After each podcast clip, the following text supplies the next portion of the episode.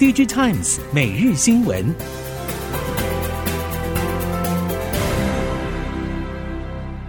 听众朋友您好，欢迎收听 DJ Times 每日新闻，我是袁长杰，现在为您提供今天科技产业的新闻重点。首先带您看到，今年在全球半导体需求明显转弱的情况之下。除了少数 IDM 业者为了长期的车用工控晶片需求，还是按照原本的扩产计划进行之外，多数晶圆代工业者其实都有下调预算或者延后整体扩产计划的动作。但是中国的晶圆代工业者似乎还在全速投入新产能的扩充。根据 SEMI 的数据，中国的半导体设备下单积极程度和其他业者呈现非常明显的反差。根据了解，中国目前已经公开的晶圆代工厂投资计划就有三十二座，SEMI 所述可能出现的供过于求情境发生机会正在快速攀升。生成式 AI 火热，各界期待接下来 AI 会如何应用于医疗产业。广达董事长林百里引述调查表示，事实上目前真的有在使用临床 AI 工具的医师不到三成。但是，生成式 AI 的到来有机会改变现状。他更说，新 AI 的黎明时刻到了。他也提出了三点建议，分别是多模态、真人医师调教以及持续协作。微软全球医疗长 David Ryu 则认为，医疗保健在某一种程度上也近似于服务业，而为医师与患者之间的医病关系加温，也是人工智慧未来可以扮演的角色。下游电子厂耕耘智慧医疗成果逐渐浮出水面。英业达集团的英华达表示，明年会是进军海外元年，旗下全家宝产品取得泰国、越南医材认证，将朝马来西亚与中国迈进。此外，伟创医学的 Best Shape VS 以及 Best Shape Care 采用毫米波技术，其中 VS 已经导入医疗院所，实际运用到新生儿以及老年人照护。透过毫米波侦测胸腔起伏，可以侦测到心跳与呼吸情况。至于 Best Shape Care 已经在台湾与海外市场上线，包括加拿大温哥华的长者公寓以及中国的养老机构。乘着 OpenAI 的研发能量，微软近期发表了许多生成式 AI 相关新服务，主要分为云端以及 PC 作业系统端 Capillate 的应用。在低迷已久的 PC 市场，业者期待微软可以带动市场复苏。但是 AI 新服务有多少动能，能否脱离云端运算，仍待厘清。市场对于微软扮演软体定义 AI PC 的角色有一定期待，但是也有另外一股声音认为，要让 AI PC 足够 AI PC，必须有更多、更普及、更强大的 AI 应用，而且不能单靠微软一家业者。戴尔发布了第三季财报，营收表现低于分析机构平均预期，季营收两百二十三亿美元，年减百分之十。包含 PC 业务在内的客户解决方案事业群 CSG 营收一百二十三亿美元，年减百分之十一。戴尔表示，当前还没有看到 PC 市场全面复苏，但肯定明年会好转。除此之外，戴尔也提到了接下来生成式 AI 的布局。针对接下来的 PC 市场，戴尔表示，AI PC、Windows on ARM 等趋势都有助带来换机潮。不过，就第四季来看，预期 CSG 营收将会有百分之一到百分之四的季减。产业竞争更迭快速，义隆董事长叶怡浩表示，创新意味着在不同阶段克服困难。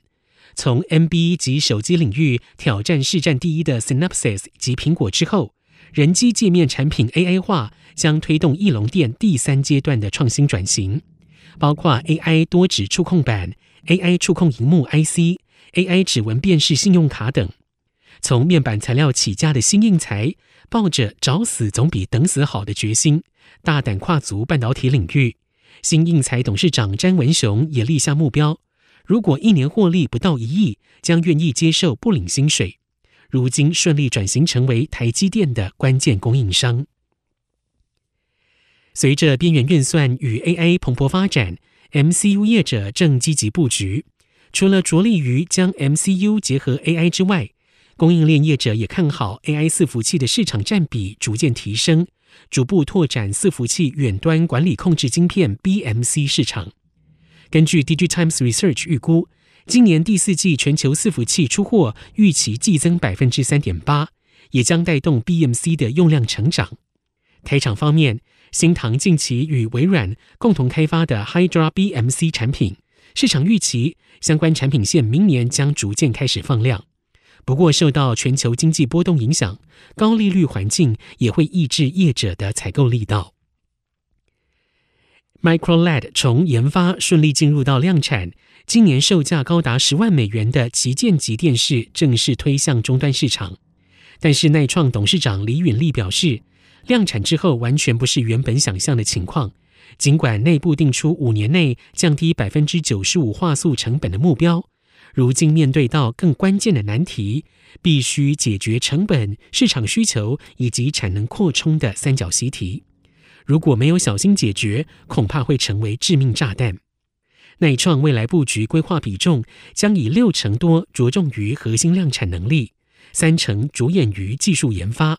推动扩大产能、降低成本，建立完整的 MicroLED 生态系。电动车是市场以及产业的趋势，但是除了高昂的售价以及里程焦虑等门槛之外，充电的方便性还有待提升，也是拖住电动车渗透率提升的主要原因。根据 DigiTimes Research 以及工研院研究，如果以每周充电三次以上的比例来看，台湾电动车主以家充为主，占百分之四十三，公共慢充占百分之二十二点四，公司以及公共快充则分别各占大约一成。全达国际总经理罗子亮表示。全达于九月份推出 eHero 移动充电机器人，寻找市场新机会，并且计划三年内部件达到六百台，并将进攻欧美市场。近期两大豪车品牌宾士、BMW 宣布在中国携手建超级充电站，过往彼此为豪车市场的宿敌，一夕之间策略急转弯，携手合作，引起中国市场热议。供应链业者表示，在中国市场，电动车颠覆传统汽车板块明显，特别是新创车厂，包括特斯拉、中系造车新势力的步步进逼，这使得外资车得严阵以待潜在对手的威胁。再者，豪车强调服务、配套充电等优质与差异化，两大豪车品牌共同打造的强强联手超充站，可以强化与其他对手的区隔。近期，丰田金融服务公司遭到骇客攻击，顾客及汽车销售商遭到波及。经销商表示，银行陷入瘫痪，无法再存取计算及配置工具进行交易。但是线下已经有临时解决方案。丰田集团近年受骇客攻击的频繁度拉升，瘫痪服务体系已达到勒索目标。全球现在正朝汽车电子电气化运作，车联网的节点快速增加。对骇客来说，潜在商机也在加大中，因此积极跟进，寻找各种可能的破口。这使得车厂在打造智慧座舱、高阶辅助驾驶上显得步步为营，因为挑战可能来自四面八方。最后，我们来看到联合国气候变迁纲要公约第二十八次缔约方会议 （COP 二十八）正在杜拜世博城举办。由于几乎所有的关键半导体价值链都是庞大的能源消费者，COP 二十八会议势必会有更多讨论来避免地球升温失控，造成前所未有的气候灾难。